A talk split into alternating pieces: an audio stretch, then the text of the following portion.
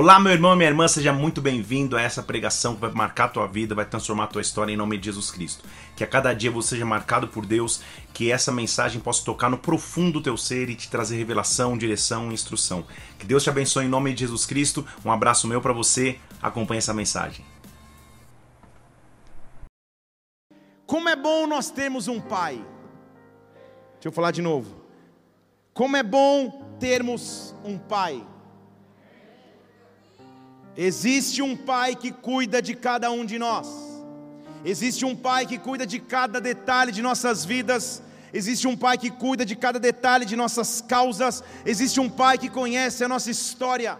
E este pai está presente nesta noite aqui esse Pai escolheu nos visitar aqui. Esta glória que nós já estamos sentindo a adorá-lo, esta glória que nós já estamos sentindo a exaltar o Seu nome, está presente nesse lugar e continuará presente sobre nós. Espírito Santo de Deus, nós colocamos nossas vidas em Tuas mãos. Nós pedimos que o Senhor venha nos presidir aqui. Nós pedimos que o Senhor venha nos visitar agora através de Sua palavra. Que a Tua palavra, ao ser pregada, cause transformação. Que a Tua palavra, ao ser pregada, cause renovo, meu Deus. Que a Tua palavra, ao ser pregada, traga direção para as nossas vidas. Nós queremos te louvar nessa noite, te engrandecer, como igreja que ama o Teu nome, que ama a Tua presença, que ama a Tua glória. Nós queremos dizer: Vem sobre nós, Senhor. Vem sobre nós mais uma vez. Instrui, nos visita. Oh Espírito Santo, neutraliza tudo que seria contrário ao Teu agir tudo que seria contrário ao teu mover, tudo que seria contrário ao derramar da tua glória, e que anjos ministradores tenham acesso para subir e descer, e que os céus desta casa estejam abertos nesta hora, em o nome do Senhor Jesus Cristo, que o teu reino venha se manifestar aqui, que a tua glória se estabeleça aqui na terra, como no céu, como igreja, nós te louvamos, engrandecemos e aplaudimos o teu nome que é santo, que é digno de honra que é digno de glória. Pai, a Bíblia nos dá uma autoridade de dizer que Ele para nós é um Pai. Mas não somente Pai, Ele nos permite chamá-lo de Abba Pai.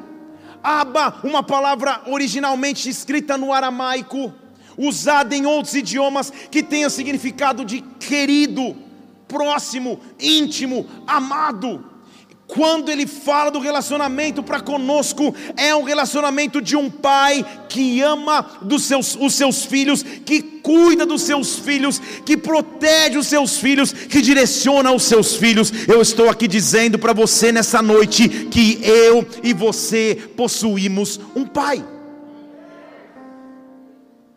No dia dos pais, muitas vezes, para algumas pessoas, esse não é um dia de tanta comemoração assim, de tanta efusividade assim.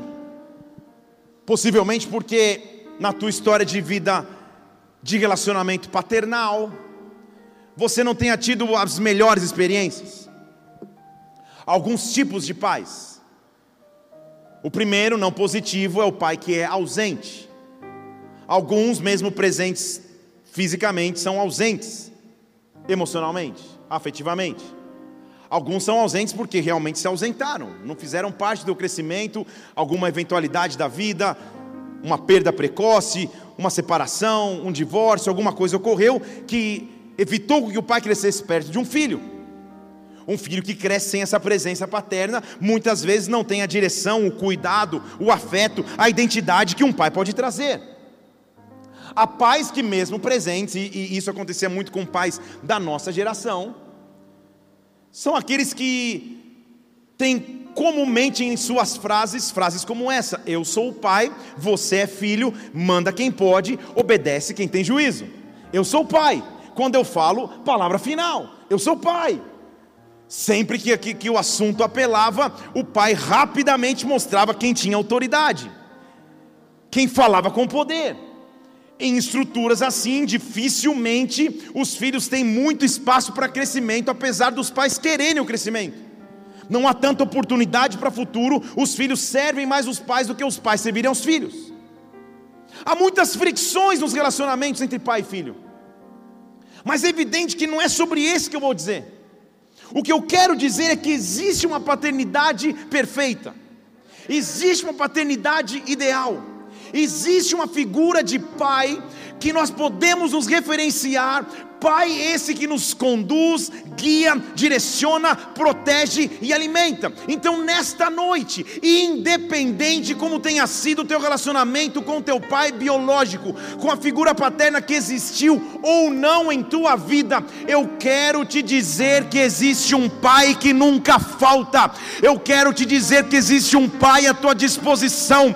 Eu quero te dizer que este pai está aqui nesta noite para te pegar pelas tuas mãos e te conduzir para dizer que Ele cuida da tua história e que Ele tem cuidado de ti, para um pai que conhece tuas necessidades, um pai que sabe o que você precisa, um verdadeiro pai é aquele que investe nos seus filhos, um verdadeiro pai é aquele que acredita nos seus filhos mais do que neles mesmos, um verdadeiro pai é aquele que traz identidade sobre o seu filho, o verdadeiro pai tem como objetivo de vida ver os seus filhos crescerem, e eu estou dizendo, Deus é Pai, e Ele é o nosso Pai, Ele é o meu Pai, Ele é o teu Pai. Então, nessa noite, ande nesta revelação, caminhe nessa autoridade de que você tem um Pai. Quem caminha nessa certeza nunca anda desamparado, nunca anda desprovido ou desprotegido, porque tem um pai. Ao falar sobre o que era ter um pai, Jesus Cristo está nos mostrando o segredo que nós temos para encontrar esse pai. Eu li esse versículo hoje pela manhã e vou ler somente esse é, agora, para depois entrar de verdade na minha pregação. Porque ao instruir-nos na oração, em Mateus capítulo 6, versículo 6, ele diz assim: ó, quando você orar, faz o seguinte: entra num lugar secreto, entra no lugar e fecha a porta, porque o teu pai, que olha em secreto, te recompensará. Teu pai. O que ele está dizendo é que quem confia em Deus nunca estará sozinho, sempre haverá um lugar de refúgio e segurança, sempre haverá um local de intimidade, sempre haverá um local que você pode dizer: Senhor, eu só quero a tua presença, eu só quero estar contigo, eu só quero conhecer o meu Pai mais intimamente, eu só quero ter intimidade com Deus, porque o Senhor me vê em secreto secreto, os momentos mais felizes ele vê, as, os momentos mais difíceis ele vê, os sorrisos ele vê, o choro ele também vê. Quando eu estou muito animado, ele conhece, quando eu estou completamente desanimado, ele também reconhece. Eu tenho um pai que me conhece em secreto, e olha o que ele diz: Ele é um pai tão pai, ele é um pai tão presente, que o versículo 8 de, de Mateus capítulo 6 diz assim: Olha, o vosso pai sabe o que é necessário antes mesmo que você peça. Se você tem uma figura de, de, de um pai presente, você já experimentou isso? Certamente você, quando você se aproxima do seu pai, seu pai já consegue ler, opa, esse abraço está diferente, esse beijinho está. O que, que você quer? O que está acontecendo? O pai normalmente, a mãe também, mas hoje é dia dos pais, então mãe, segura um pouco aí. O pai ele antevê alguma coisa está diferente aqui. Eu me lembro que a minha estratégia em casa era usar momentos de oração para contar com a misericórdia de Deus. Meu pai falava: Quem vai orar hoje? Ou eu? Quando eu me voluntariava primeiramente para fazer oração, ele sabia que alguma coisa estava errada. Pode orar, Felipe. O Senhor, quero te louvar porque tu és um Deus de perdão, orando pelo alimento. Tu és um Deus de perdão, misericordioso, Pai. Eu aprendi ontem que o Senhor é tardio para se irar. Então, o senhor compreende minha nota baixa de matemática? Eu estudei. Não estou dando estratégia, ainda bem que os teens estão lá em cima hoje. O Pai conhece tua intenção antes mesmo da sua oração. O Pai conhece o que você precisa antes mesmo que você abra a boca. Então, o que eu quero te dizer é que quando você entende que você possui um Pai, que cuida de você em detalhes, você nunca vai se achar solitário, você nunca vai se achar desprezado, você nunca vai se encontrar esquecido ou esquecida, porque há um Pai que cuida de ti. O que eu quero ministrar sobre nós nessa noite é que Deus, como Pai, vai se manifestar sobre a tua vida, Deus, como Pai, vai se manifestar sobre a tua história, Deus, como Pai, vai se manifestar sobre a tua casa, Deus, como Pai, vai mostrar o quanto te ama, o quanto cuida de você.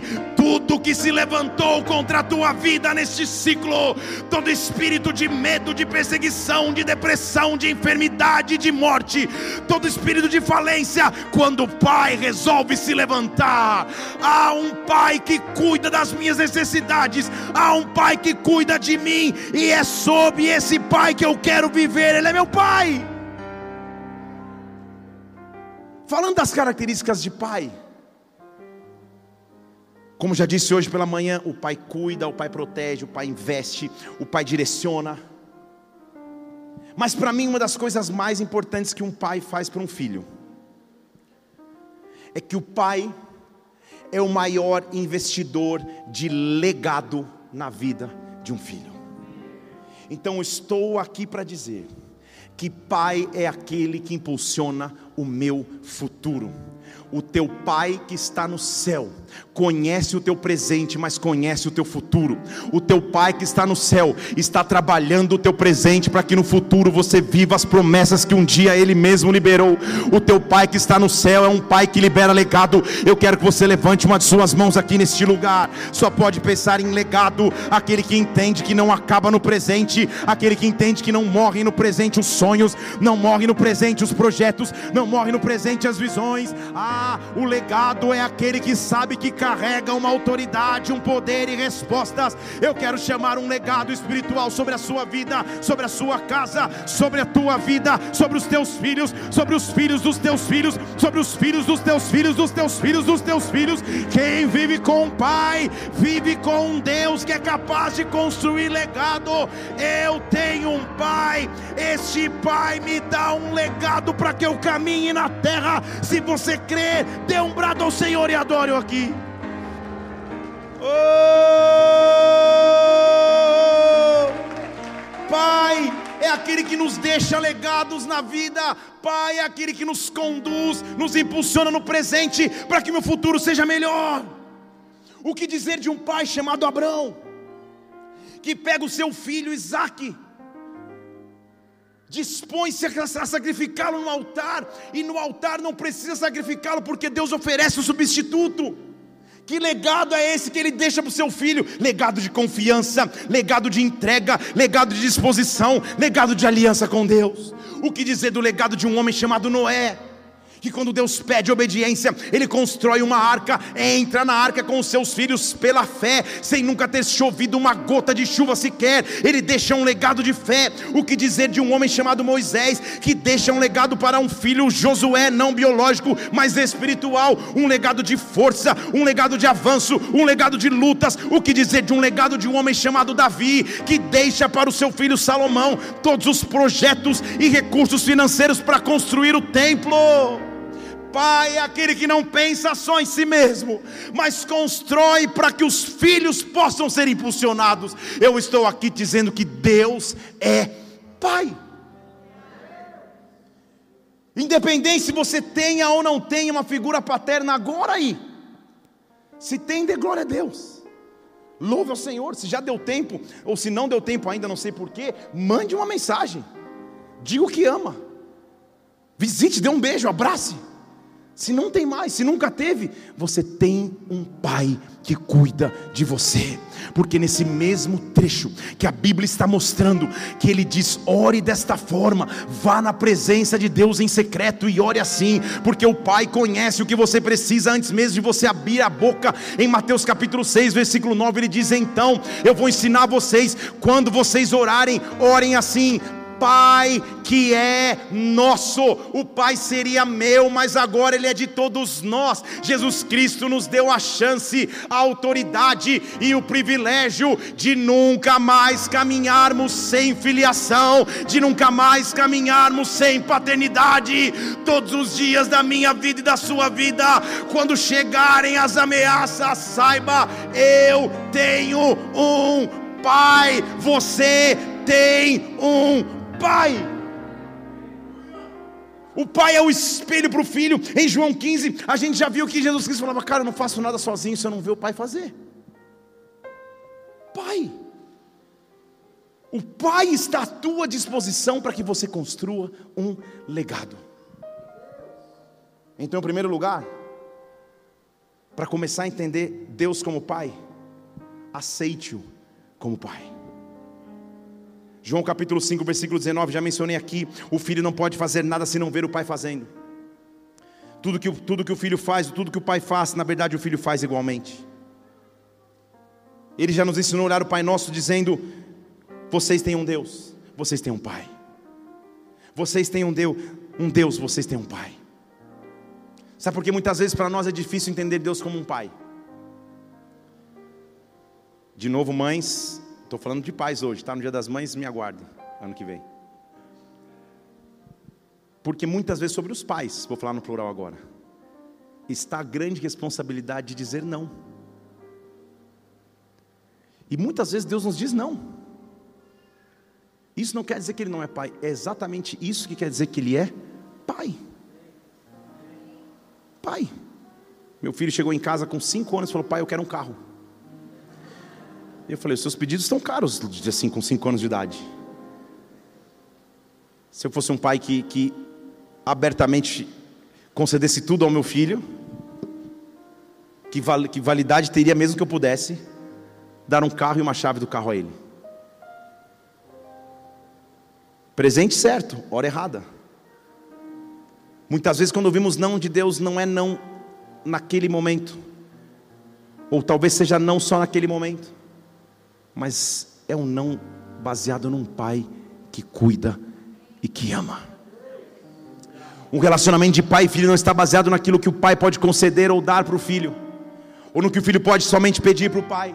O relacionamento de pai e filho está no fato de que eu sei que eu tenho alguém eu sei que eu tenho alguém que me abraça, eu sei que eu tenho alguém que cuida de mim, eu sei que eu tenho alguém que zela todos os dias por mim, eu tenho um Pai, eu tenho um Pai. Será que você pode entender essa revelação hoje? Você tem um Pai, você tem um Pai todos os dias da sua vida, quando você acordar, quando você sair do teu trabalho, quando você olhar para os céus, há um Pai disposto a responder tuas orações, há um Pai disposto a te conduzir nos teus dias, no teu dia a dia, há um Pai disposto a te proteger, há perigos que você não passa e nem sabe, porque o teu Pai já te cuidou, há setas que que não chegam na tua casa, porque o teu pai te protegeu. Eu estou dizendo que o pai vai se manifestar sobre ti. Entenda, você é filho. Entenda, você é filho. Então, pode aplaudir isso, Fabão.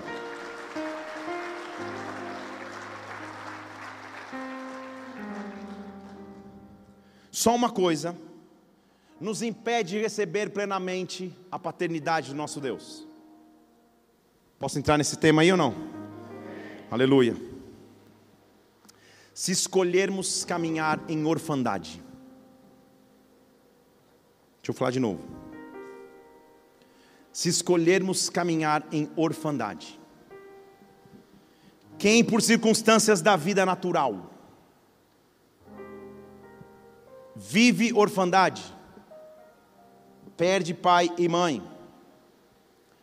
emocionalmente se tranca de uma forma, e cresce com um, um, um sentimento de defesa constante, impenetrável, que ninguém pode chegar, desenvolve uma independência, torna-se centro de si mesmo porque é instinto de sobrevivência Quem está em orfandade vence sozinho, conquista sozinho, faz tudo sozinho, não precisa de ninguém, na verdade nunca teve ninguém. Como vai precisar? Nunca teve. Mesmo quando precisou, também não teve a disposição. Está me entendendo aqui? Espiritualmente, muitas vezes também podemos nos colocar em posição de orfandade, apesar de termos Deus como Pai, muitas vezes escolhemos a independência de seus caminhos, a independência de Sua voz, queremos andar por nós mesmos, sozinhos, sozinhos nos nossos pensamentos, sozinhos nas nossas decisões, sozinhos nos nossos comportamentos, nos afastamos da presença de Deus e caminhamos em independência. Eu preciso e você precisamos precisamos entender que eu e você não somos órfãos, nós temos um pai. Eu rejeito a orfandade, eu rejeito a independência da minha alma. Eu não quero estar no centro, o que eu preciso é um pai que cuide de mim. Eu preciso de um pai que eu possa orar, buscar e através da oração nele decidir. Eu tenho um pai que cuida de cada passo da minha vida. Eu não preciso mais andar órfão. Orfandade espiritual é perigoso demais. Jesus sabia disso. Porque ao se despedir de seus discípulos em João capítulo 14, versículo 18, ele diz assim: Olha, eu não vos deixarei órfãos. Porque ele sabia que a orfandade era uma condição espiritual. Vocês estão aqui? Ele não está falando de orfandade natural aqui. Eu não vou deixar vocês em orfandade. Ou seja, vocês vão ter um pai. O meu sacrifício se resume em prover a vocês um pai. Vocês não vão ficar órfãos. Pelo contrário, versículo 16: Eu vou rogar ao Pai ele vos dará o Espírito, um ajudador que vai estar com vocês para sempre. O Espírito da verdade que o mundo não recebe, não vê, não conhece, mas ele habita com vocês, ele está em vós. O que eu estou te anunciando aqui é que o teu Pai está à distância do abrir dos teus lábios, o teu Pai está à distância do levantar das tuas mãos, o teu Pai está à distância de você prostrar os joelhos no chão. Só você abrir a boca e o teu Pai vem, só você clamar e o teu Pai vem, só você ah, a derramar lágrimas e o teu pai vem. Só você demonstrar fé e o teu pai vem. Não há por que se sentir órfão, não há por que se sentir só. Nesta noite, abra-se para a paternidade de Deus sobre a tua vida. Receba-o integralmente como pai, independente como foi teu relacionamento paterno, biológico e natural. Se foi bom ou ruim, indifere nesta hora. Se entregue a Deus como filho, se entregue a Deus como filha. Ah, eu recebo de ti, meu Pai, aquilo que o Senhor pode fazer por mim, meu Pai. Oh, porque senão ficamos vivendo no automático. E como nós temos pessoas vivendo no automático? O profeta Samuel, ele está falando um versículo, preste atenção, para pessoas que frequentavam o templo não para ímpios, para pessoas que frequentavam o templo. E ele dizia assim para elas: Olha, 1 Samuel capítulo 15, versículo 22. O Senhor teria prazer em sacrifícios, em holocaustos? Ou é melhor obedecer à voz do Senhor? Ele está falando para pessoas que frequentavam o templo. Então o que ele está dizendo é: é melhor viver uma vida religiosa protocolar. Pode voltar um pouquinho, isso obedecer à voz do Senhor.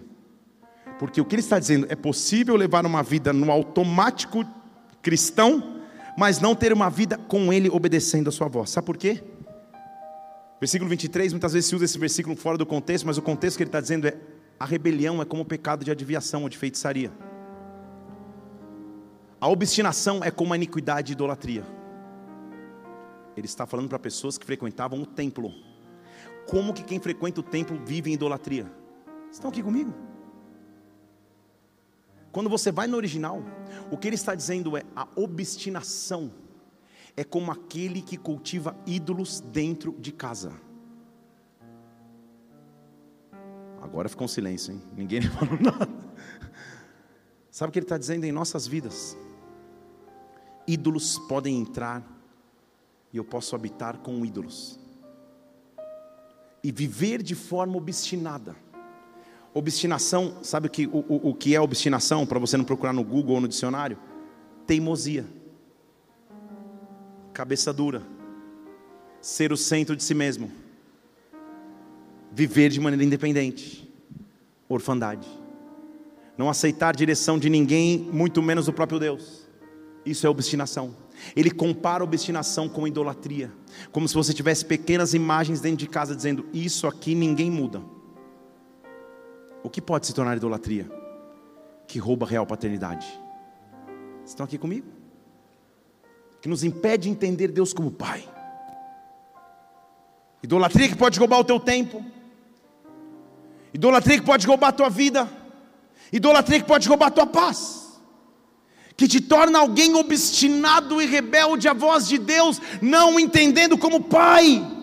Deus precisa entender, e você precisa entender em Deus, que para que um legado aconteça, você só precisa se render aos pés do teu Pai.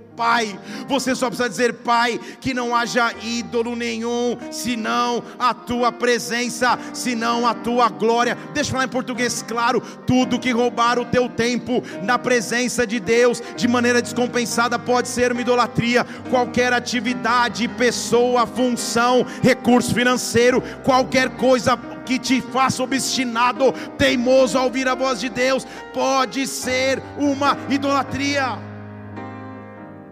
e para entender Deus como Pai, eu preciso dizer: Senhor, a tua graça me basta. Eu só quero a tua presença na minha vida. Eu não preciso de mais nada. Dinheiro no mundo não paga. Tempo e status social não paga, influência no mundo não paga, nada rouba a porção que eu tenho para contigo, porque tu és o meu Pai, tu és o meu Pai. Você e eu temos que ansiar em todos os dias de nossas vidas. Ah, o momento em que você vai deixar tudo, tudo, vai parar e vai falar: Senhor, eu só quero lugar secreto. Só quero local secreto contigo.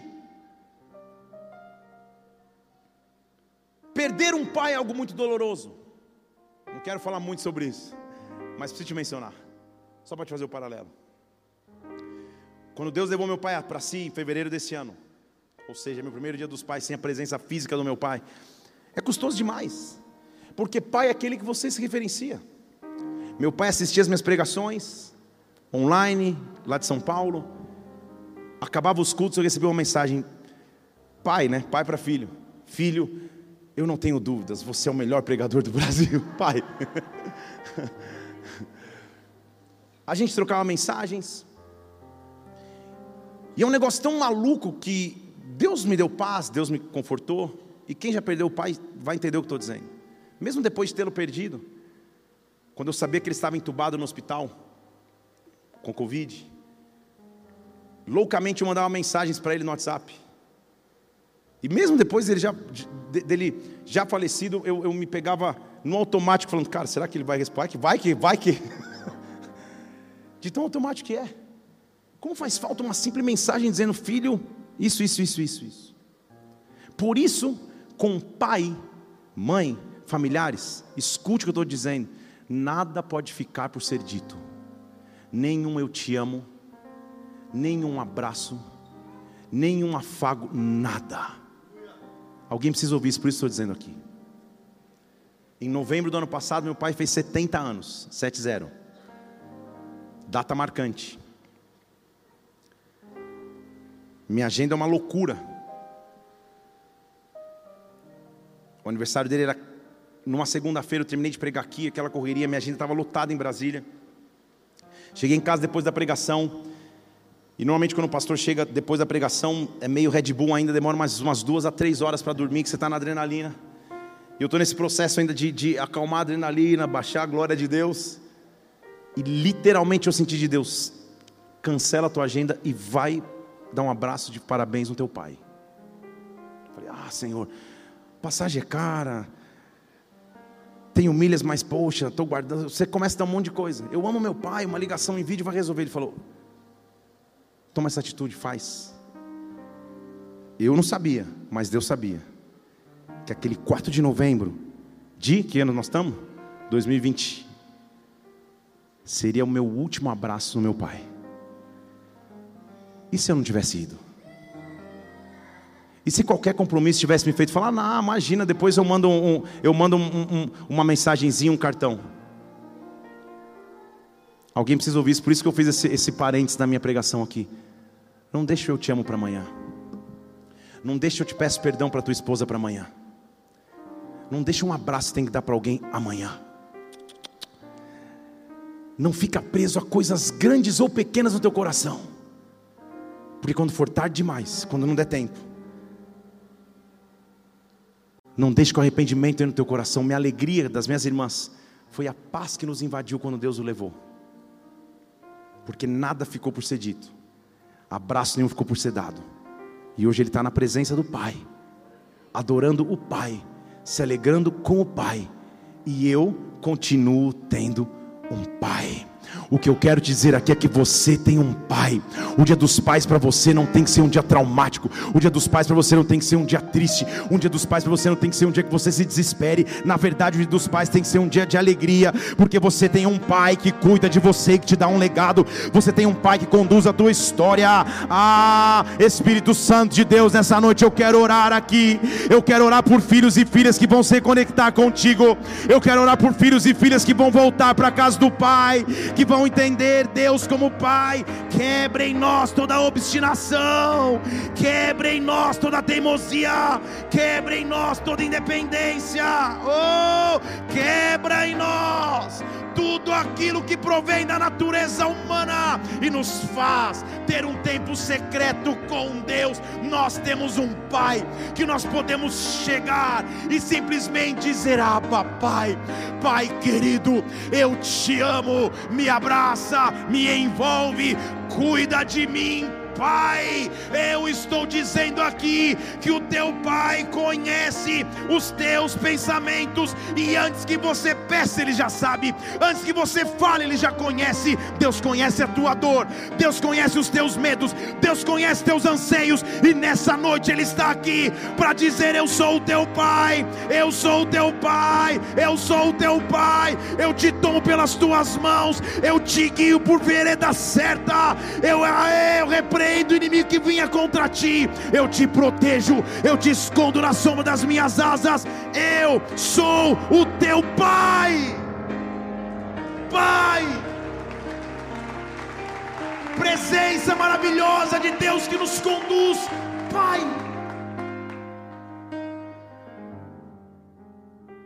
Se eu entendo Deus como Pai, eu reconheço como Pai que cuida de mim.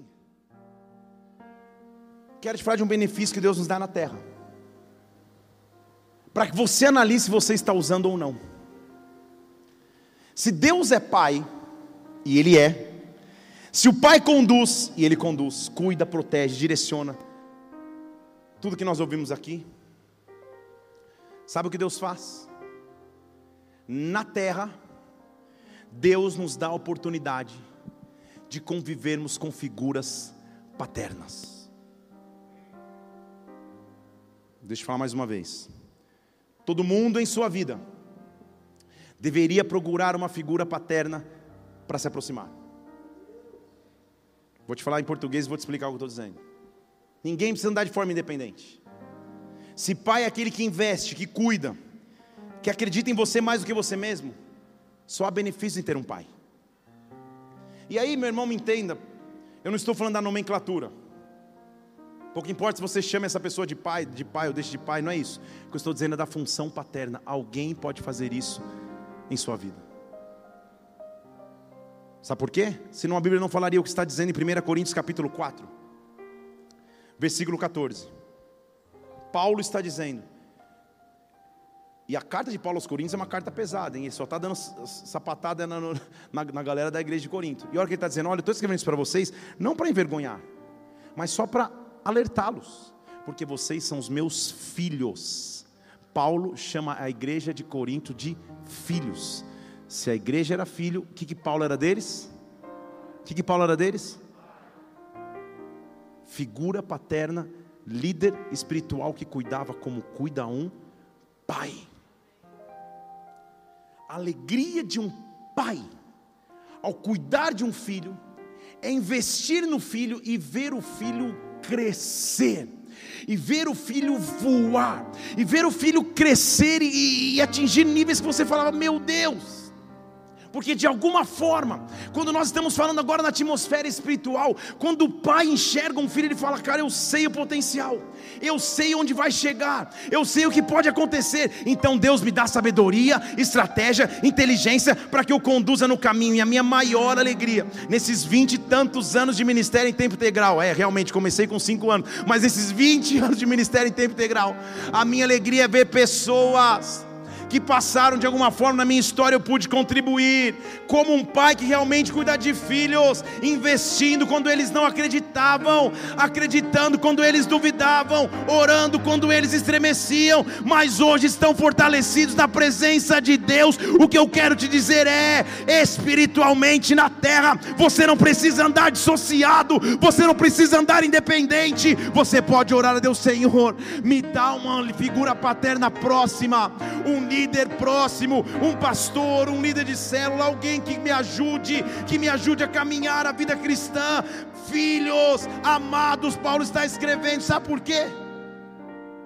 Porque Paulo está dizendo: quando você encontrar um pai, não largue esse pai, é o que Paulo está dizendo, porque você encontrou algo precioso.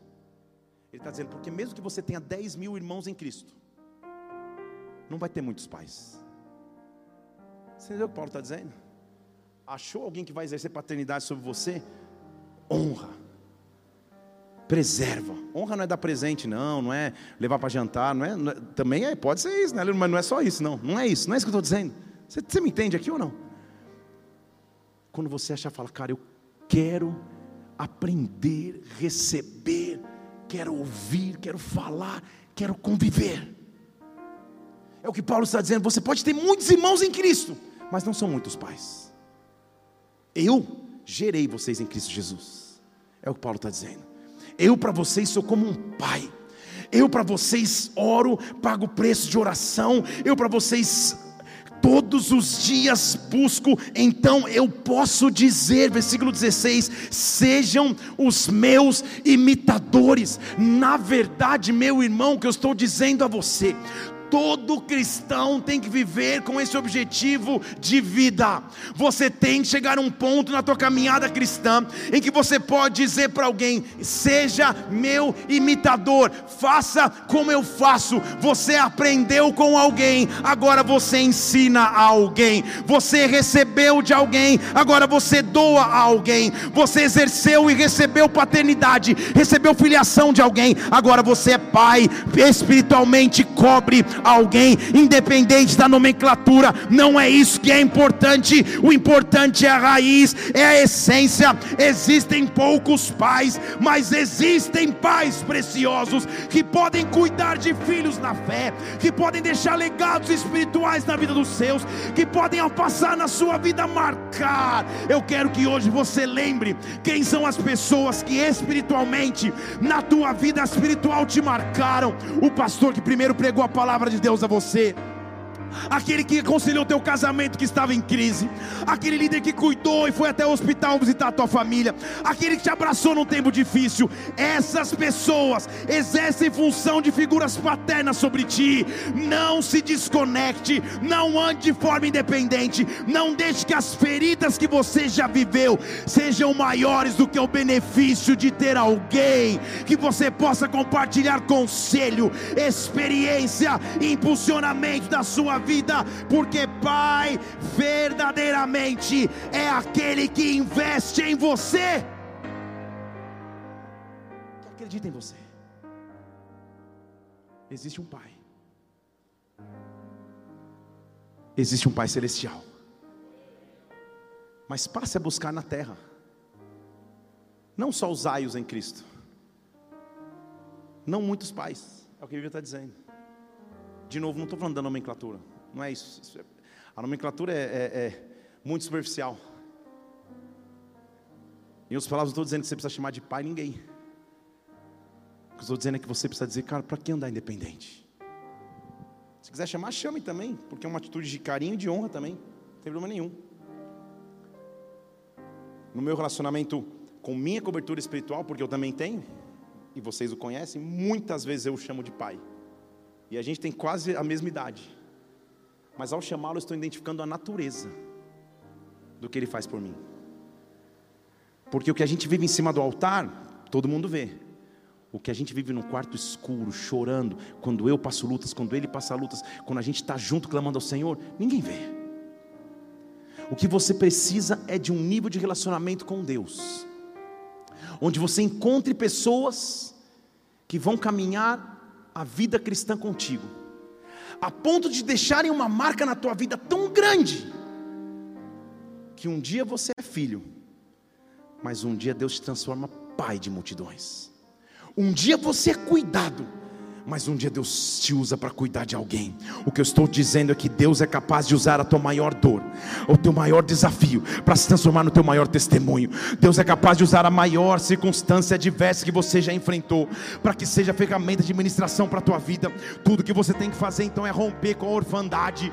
Ah, eu não quero caminhar de forma independente, eu quero dar um passo além, eu quero ir mais fundo, eu quero ir mais profundo, eu quero ser cuidado, eu preciso ser administrado por alguém, esta é a essência do corpo.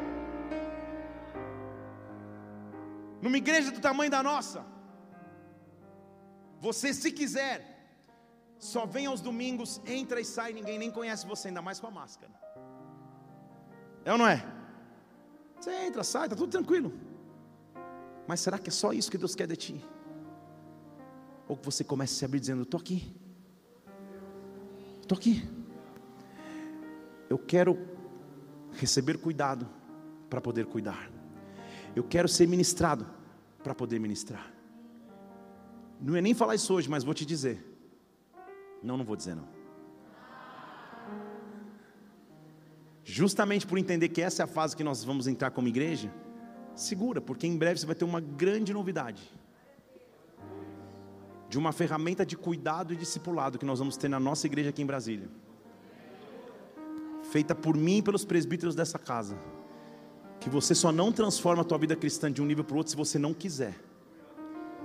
Porque vai ser um nível de cuidado e de ensino que você se prepare para flutuar para voar, para ser impulsionado, porque a Bíblia diz, eu acabei de ler a você, não são muitos aios que nós temos em Cristo, na, nós na verdade podemos ter 10 mil aios em Cristo, contudo não são muitos pais. Então o que Paulo está dizendo é, ao invés de ficar na multidão dos 10 mil, andando só nos 10 mil, na galera o tempo inteiro, na verdade quem quer crescer fala, calma aí, onde estão aqueles que não são muitos, mas têm?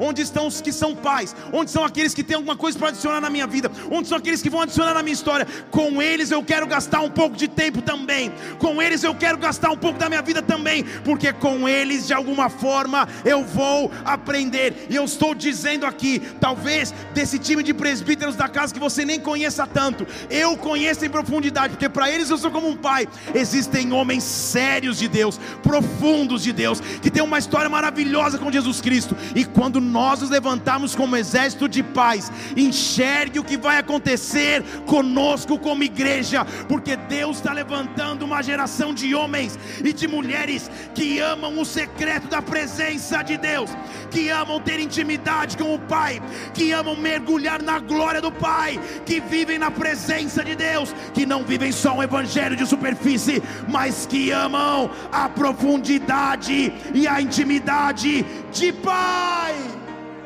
Dê um brado ao Senhor e adore aqui. Oh! Pouquíssimos pais. Como é bom achar pessoas assim. Eu, eu, na vida cristã, por ser tradutor de grandes homens de Deus, tive esse privilégio. E ser tradutor é um glamour quando está no, no, no altar traduzindo. Não é tanto quando você está na churrascaria não comendo, só explicando o que é picanha ou fraldinha, ou carregando mala, ou, ou correndo para o aeroporto. Mas eu nunca perdi momentos nenhum como esse. E os maiores homens de Deus, em nome, foram os que eu encontrei mais humildade, mais servidão, mais entrega, mais disposição. E como atitudes silenciosas me ensinaram. Por isso estou dizendo. Quando Jesus quis ensinar os seus discípulos, sabe o que ele fez? Sentem aqui, nós vamos fazer o Instituto Jesus Christ de Sabe o que ele falou? Sigam-me. Venham. Vivam. Me vejam acordar, me vejam dormir. Me vejam comer, me vejam levantar. Me vejam cansado, me vejam feliz. Me vejam perder meu primo, me vejam tudo. E quando vocês me virem, de repente, quando eu não estiver mais, agora vocês vão por todo mundo pregar o Evangelho para toda criatura, porque Pai é aquele que deixa legado. Bola de Neve, Brasília, o que nós estamos fazendo na capital da nossa nação, e me escute: Deus não te fez morar na capital do Brasil à toa, Deus não te trouxe do estado que te trouxe, te fez nascer aqui à toa, Deus não te colocou no coração da nossa nação à toa. Ah, o que nós estamos fazendo aqui em Brasília não é apenas estabelecer uma igreja, um prédio bonito, com luzes maravilhosas, o que nós estamos fazendo é deixar um legado para as próximas gerações é deixar um legado para os nossos filhos, é deixar um legado para os filhos dos filhos dos nossos filhos. Escute, escute este legado de derramar do Espírito de Deus, este legado de comprometimento da palavra. Começa comigo, começa contigo, começa com rendição na presença do Pai. Senhor, nos dá as ferramentas nas mãos para que nós nos levantemos como igreja, para que um legado seja escrito na terra, que salvações aconteçam aconteçam em massa, que transformações aconteçam em massa, que do coração de nossa nação, Brasil, nós possamos influenciar a nossa nação com glória, que do coração de nossa nação, Brasil, nós possamos influenciar essa terra com glória. Oh! Só se abra para Deus Pai. Há um convite hoje aqui, só se abra para Deus Pai. Tu és meu Pai. Oséias. Antes de ler Oséias, vou ler é, Romanos, que, cita Oséias. Romanos capítulo 9. Como diz Oséias: Eu chamarei meu povo, aquele que não era meu povo. Eu vou chamar de amada, quem não era minha amada. Você percebeu? Eu e você não podíamos ser filhos. Mas ele diz: Vem cá você vai ser filho por adoção. Você vai ser filho por adoção, vem. Adoção é transformar a vida de alguém. É um ato tão nobre e maravilhoso, desafiador, mas tão nobre, que você pega alguém que não teria um, um destino tão certo e fala: Vem cá, eu vou te dar um pai, vou te dar uma mãe, vou te dar um lar. A Bíblia diz que nós não poderíamos ser filhos, mas Ele nos chamou por adoção, e agora nós podemos dizer: Abba, Pai. Eu não teria destino nenhum, eu não teria esperança alguma. Eu não era povo, mas Ele me chamou de povo. Eu não seria amado, mas Ele me chamou de amado. Então Ele diz: Então, vai ser dito, versículo 26. Quando lhe disserem, vós não sois meu povo, vocês vão ser chamados, na verdade, filhos do Deus vivo filhos do Deus vivo, filhos do Deus vivo. Não há como falar isso sem se emocionar. Não há como falar isso sem não sentir a glória de Deus. Ah, meu Deus, Ah, não há como não sentir essa glória. Não há como não sentir essa presença. Não há como não sentir o Senhor nos abraçando, porque essa é a maior atitude de amor. Em 1 João capítulo 3, versículo 1, ele diz: Olha que grande amor o Pai nos deu. Ah, que amor é esse que nós pudéssemos ser chamados filhos de Deus e nós somos. Por isso nós não somos mais conhecidos pelo mundo, porque o mundo não conhece a Ele. Eu e você, ah, somos filhos daquele que nos amou primeiramente, daquele que nos chamou primeiramente. Quando essa revelação entra profundamente em nossos corações, eu começo a entender que eu tenho uma herança eu começo a entender que eu tenho uma caminhada nova, eu começo a entender que eu não podia ser chamado filho, mas agora eu sou filho de Deus, eu sou filho de Deus, eu sou herdeiro e co-herdeiro com Cristo, todas as promessas de Deus são verdades para mim, nada me separa do amor dEle, nada me separa, angústia, tribulação, medo, nudez, perigo, espada, nada me separa de Jesus Cristo. Eu não sei como foi a tua vida no que diz respeito à paternidade. Eu não sei quais foram os traumas em paternidade natural e biológica. Eu não sei quais foram os traumas da paternidade espiritual e ministerial. Mas uma coisa eu quero te dizer: teu pai nunca te decepcionou. teu pai nunca te abandonou. Teu pai nunca te deixou. Ah, nas vitórias ele esteve contigo. Nos vales ele continuou contigo. Nas conquistas ele te abraçou. Nas lutas ele te pegou no colo. Ele foi teu pai. Ele foi teu pai. E ele continua sendo teu pai.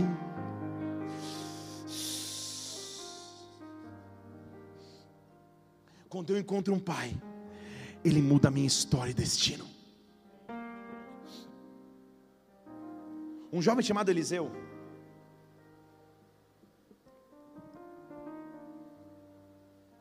estava desfiliado. Porque o sistema econômico da sociedade de Israel da época de Eliseu não permitiu escalonamento social. Isso significa dizer que se você nasceu numa profissão, você ia teu pai tinha uma profissão, você ia seguir naturalmente a profissão do teu pai. Se o pai era agricultor, você ia ser agricultor. Se o pai era, era fazendeiro, você ia fazendeiro, sapateiro, sapateiro. Não tinha ascensão social. Estão entendendo aqui comigo? Eliseu, então, possivelmente filho de uma família proeminente financeiramente, lavrava a terra com 12 juntas de boi, e aí está a minha conclusão dele ser de uma família de posses. Porque um arado com 12 juntas são 24 bois. 12 juntas de bois. É quase que uma retroescavadeira dos tempos, do, dos tempos antigos. Não é um aradinho, é um arado com 24 bois. Tudo que ele tinha na vida era continuar naquele arado. Só que Deus tinha para ele um novo destino. Deus tinha para ele uma história maior do que ele mesmo. Porque diz a Bíblia que aquele homem estava arando a terra com os bois. Passa um homem por ele, sem dizer uma só palavra, joga sobre os seus ombros uma capa. Só quando aquela capa cai sobre Eliseu, lhe é tão pesada que ele volta para Elias e fala: Cara, deixa eu só me despedir dos meus pais, porque. É, é... E Elias fala: Vai, mas volta, porque você sabe o que eu fiz contigo. A Bíblia diz que ele vai, e não há registro dessa conversa. Mas a conversa de Eliseu com seus pais teve que ser uma conversa de rompimento. Estão comigo aqui? Pai, você planejou minha vida para ser o, o, o, dono do arado, para continuar o teu legado na, na, na, no plantio de sementes. Algo aconteceu comigo. Eu não consigo explicar. Mas uma presença e um manto caíram sobre os meus ombros não dá mais para eu viver como eu achei que eu viveria. Não dá mais para eu continuar como eu achei que continuaria. Deus precisa e vai mudar a minha história. Então, Pai, eu estou me despedindo de Ti, não só de Ti. Eu vou queimar o carro dos bois, eu vou matar os bois, eu vou fazer uma churrascada para não ter para onde voltar. E a partir de agora eu vou começar a andar, só que eu estou desfiliado. Não há mais filiação. Eu rompi com os meus pais com o que eles tinham de plano para mim. Não quer dizer que, eles, que ele brigou com os pais, estão me entendendo? Com o plano do pai natural.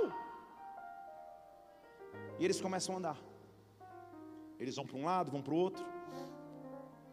Até que a Bíblia diz que Elias, em 2 Reis capítulo 9, versículo 1, estava prestes a ser tomado para o céu num redemoinho.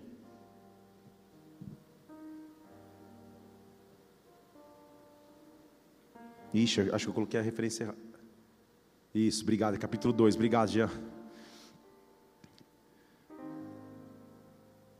Ele vira para Eliseu e fala: Eliseu, fica aqui. Deus me levou para Betel. E Eliseu falou: Não, não, não, eu vou contigo. E a Bíblia registra que eles caminham por quatro cidades. Eles estavam em Gilgal, a casa do profeta. Eles vão a Betel, a casa de Deus, a casa de Sua presença. Eles passam a Jericó, local onde um dia as muralhas cairiam. e eles chegam até o Jordão. Porque filiação e paternidade é um processo de caminhada, de aprendizado, de alegrias, de decepções, de frustrações, mas é um processo onde o pai nunca te abandona. Eliseu tinha mudado a sua vida para acompanhar um homem que jogou um manto nos seus ombros, ele nem sabia o que estava acontecendo. E aí, depois que ele percorre tudo, todo o, o trajeto, Elias vira para ele e diz assim: Cara, me diz o que você quer,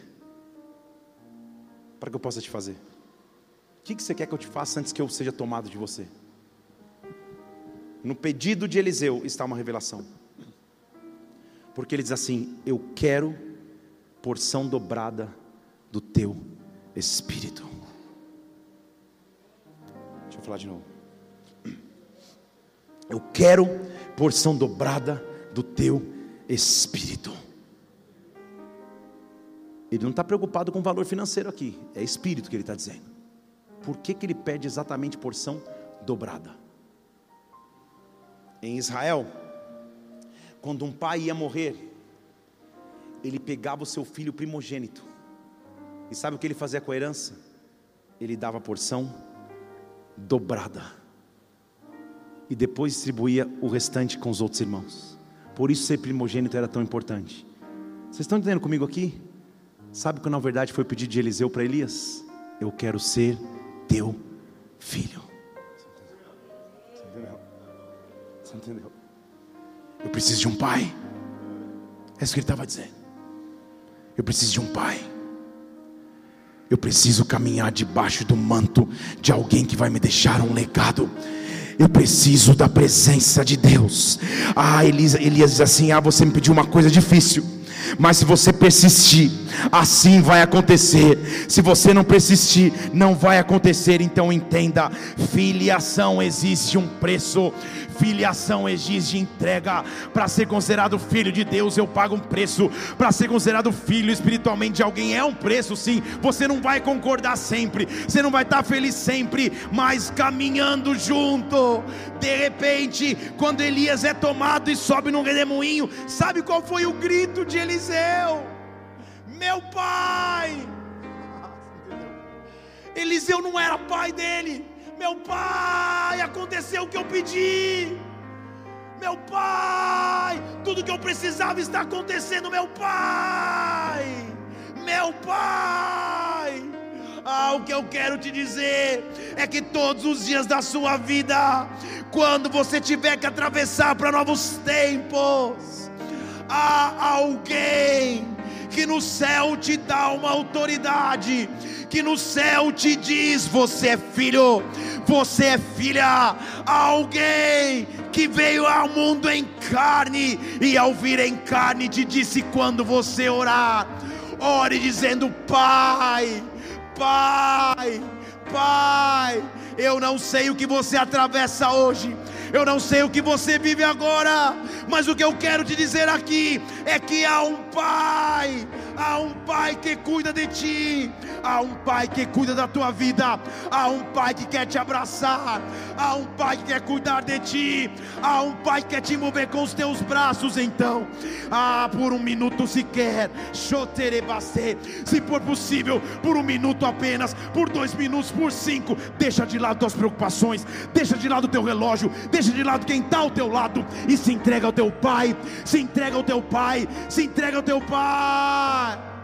Eu não quero mais sair daqui. Não quero mais. Diga ao teu pai. Oh, eu não quero mais. Oh, me deixa morar.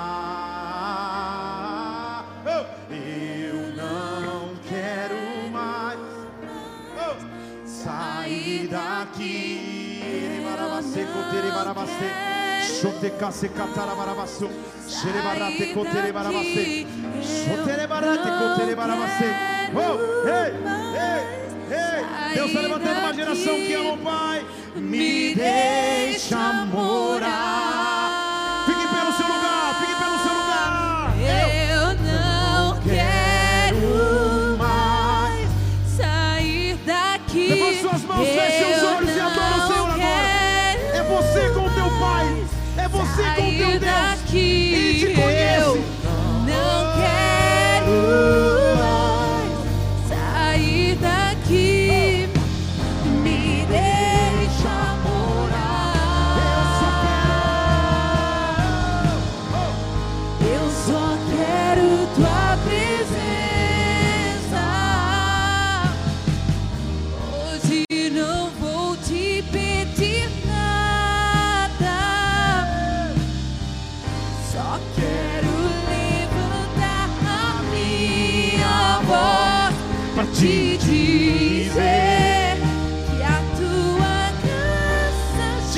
Eu só quero, eu só quero, eu só quero.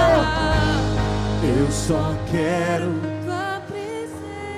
Sabe que você pode levantar suas mãos, dizer isso a Ele? Diga, diga, diga agora. Hoje eu não vou te pedir nada. Você tem um pai, você tem um pai.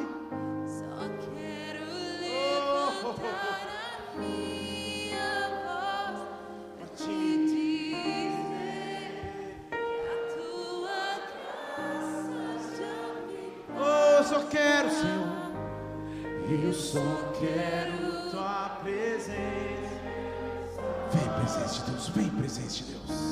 Hoje eu não vou te pedir nada. Oh, Só quero levantar a minha voz pra te dizer que graça já me basta. feche seus olhos. Há uma presença de Deus passando sobre nós. Sabe o que eu sinto Deus dizer? Ainda dá tempo. Ainda dá tempo de ter intimidade com Ele. Ainda dá tempo de se render a Ele como Pai. Dizendo, Senhor, eu sou seu filho, sou sua filha, vem. O Senhor me conhece antes mesmo de eu falar. Vem, vem com a tua presença, Pai. Inimigo dos meus medos, Pai. Cuida de mim, Pai. Ainda tem. Você é pai e acha que foi ausente na educação dos teus filhos, no cuidado dos teus filhos, ainda há tempo de mudar esse quadro. Ainda há tempo de transformar essa realidade. Se você é filho e não tem um bom relacionamento com os teus pais, ainda há tempo de você curar. Ainda há tempo de você mudar. O que Deus está dizendo hoje aqui é que uma real paternidade está vindo sobre ti. Você está começando a entender Deus como Pai, como Pai, como Pai, como Pai.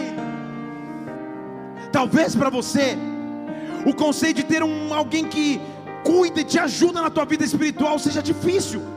Ah, não preciso de ninguém, ninguém precisa saber da minha vida, eu não preciso de nada, eu entro e saio da igreja e não falo com ninguém. Errado. Deus é colocar figuras paternas ao teu lado, elas vão te ajudar a crescer e vão te impulsionar para o teu futuro. Ainda há tempo de você mergulhar profundamente na relação de comunhão com a igreja, na relação de comunhão com o corpo e crescer na presença de Deus. E principalmente ainda há tempo de mergulhar profundamente na glória de Deus, na presença de um Deus que é sobrenatural. Nós vamos cantar isso mais uma vez. Eu quero te pedir para cada pessoa que está nesse lugar, levante suas duas mãos aos céus. Isso é sinal de rendição. Eu só quero, eu só quero. Eu só quero tua presença. Vamos, vamos.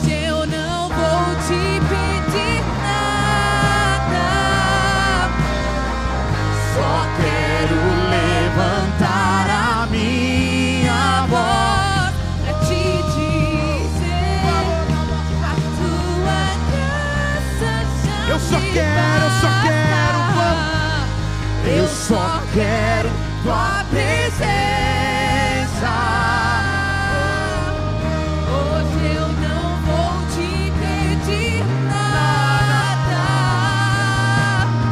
Só quero levantar a minha voz. Pra te dizer que a tua Me abraça, eu não saio mais daqui, Senhor. Oh!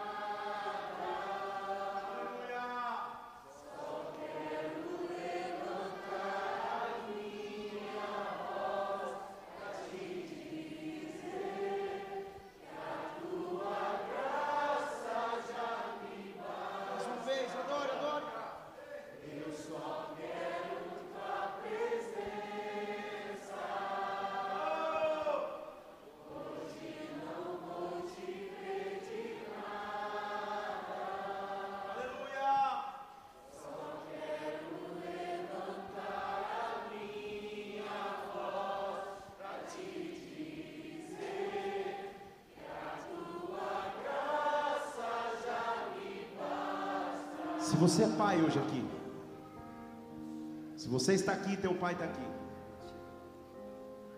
Você é filho, seja você na vida adulta já ou não. Eu te afirmo que você não tem ideia do nível de sacrifício, de entrega que o teu pai já fez pela tua família.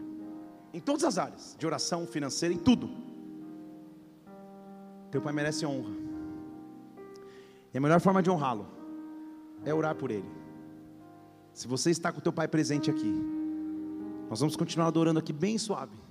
Se aproxima do teu pai, faz uma oração por ele. Ora por ele agora. Abraço.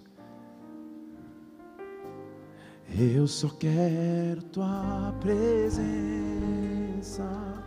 Sim, Deus. Hoje eu não vou te pedir nada. Aleluia, aleluia, aleluia, aleluia.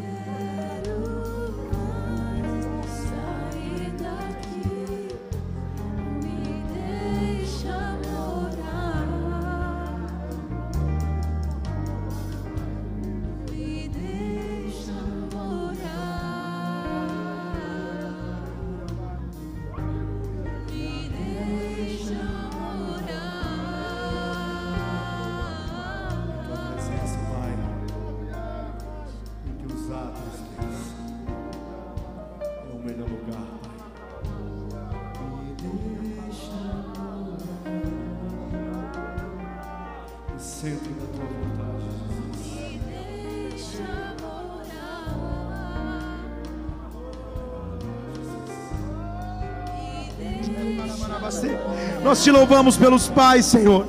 Oh, meu Deus, todos os pais naturais, espirituais, o Senhor tem levantado. Nós oramos agora, Senhor.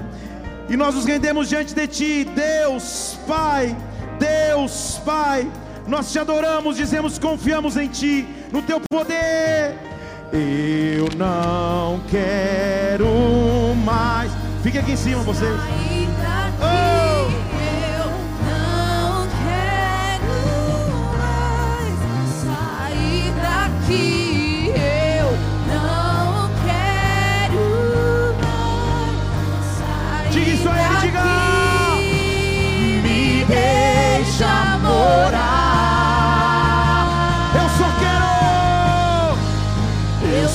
Quero tua presença.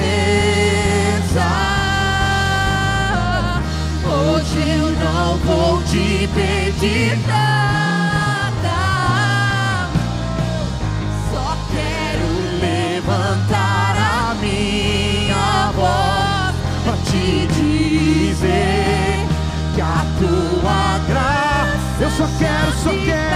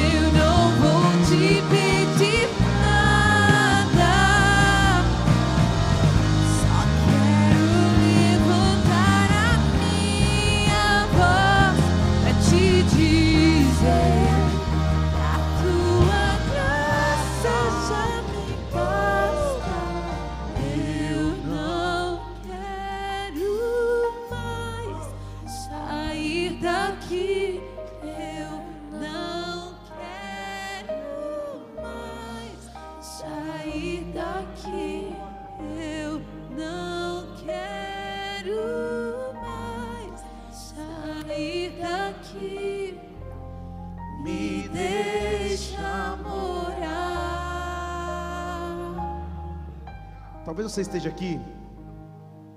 Você não tem um pai presente, ou nunca teve um pai presente, isso sempre te foi uma ausência. Se isso é com você, sai do seu lugar e vem aqui na frente. Porque hoje Deus está curando isso sobre ti. Ele vai- vai se revelar como pai. Porque enquanto nós estivermos orando aqui, um desses pais que estão aqui vão descer e só vão te dar um abraço. Quebrando o protocolo, porque hoje não estou muito interessado no protocolo. Vem. Pode vir, porque eu sei que desse tempo. Vem, fica aqui, ó. Eu só quero sua presença. Vamos, vamos, vamos, vamos. Hoje eu não vou te pedir nada, nada.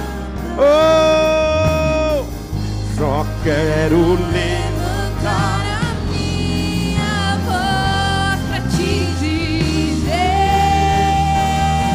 Nós te louvamos, meu Deus. Eu só quero. Eu só quero tua presença.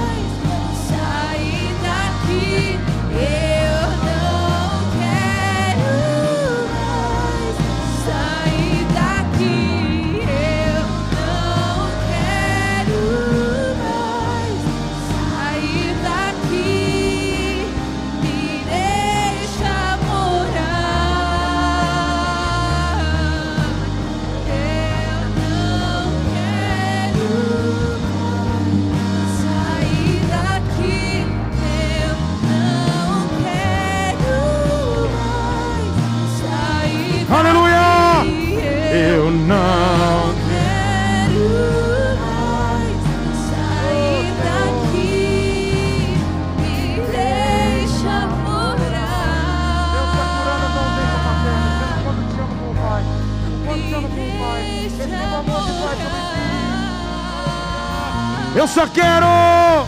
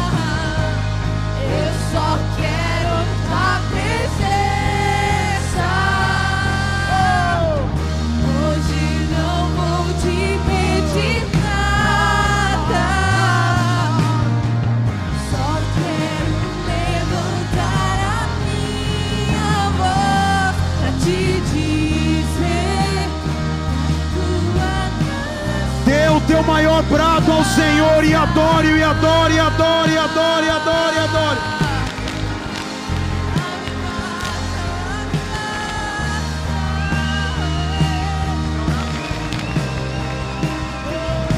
Aplauda o Senhor e adore, adore, adore, adore, adore, adore, adore. Adore, adore, adore, adore, adore, adore, adore, adore. Adore, adore, adore, adore. Adore, adore, adore. Eu só quero a tua presença, só quero.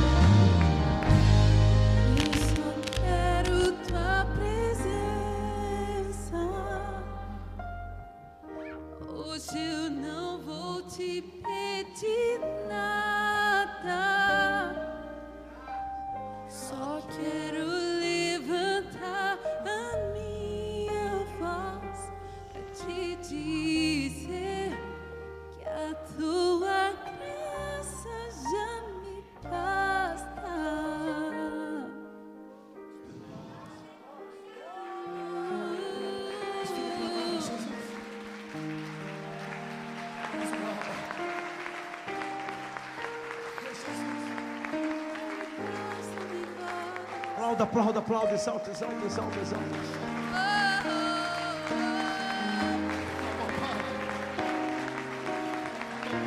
Não há nome maior do que esse nome. Não há amor maior do que esse amor. Não há poder maior do que o desse Deus que nós amamos. Santo, santo, santo e maravilhoso Deus.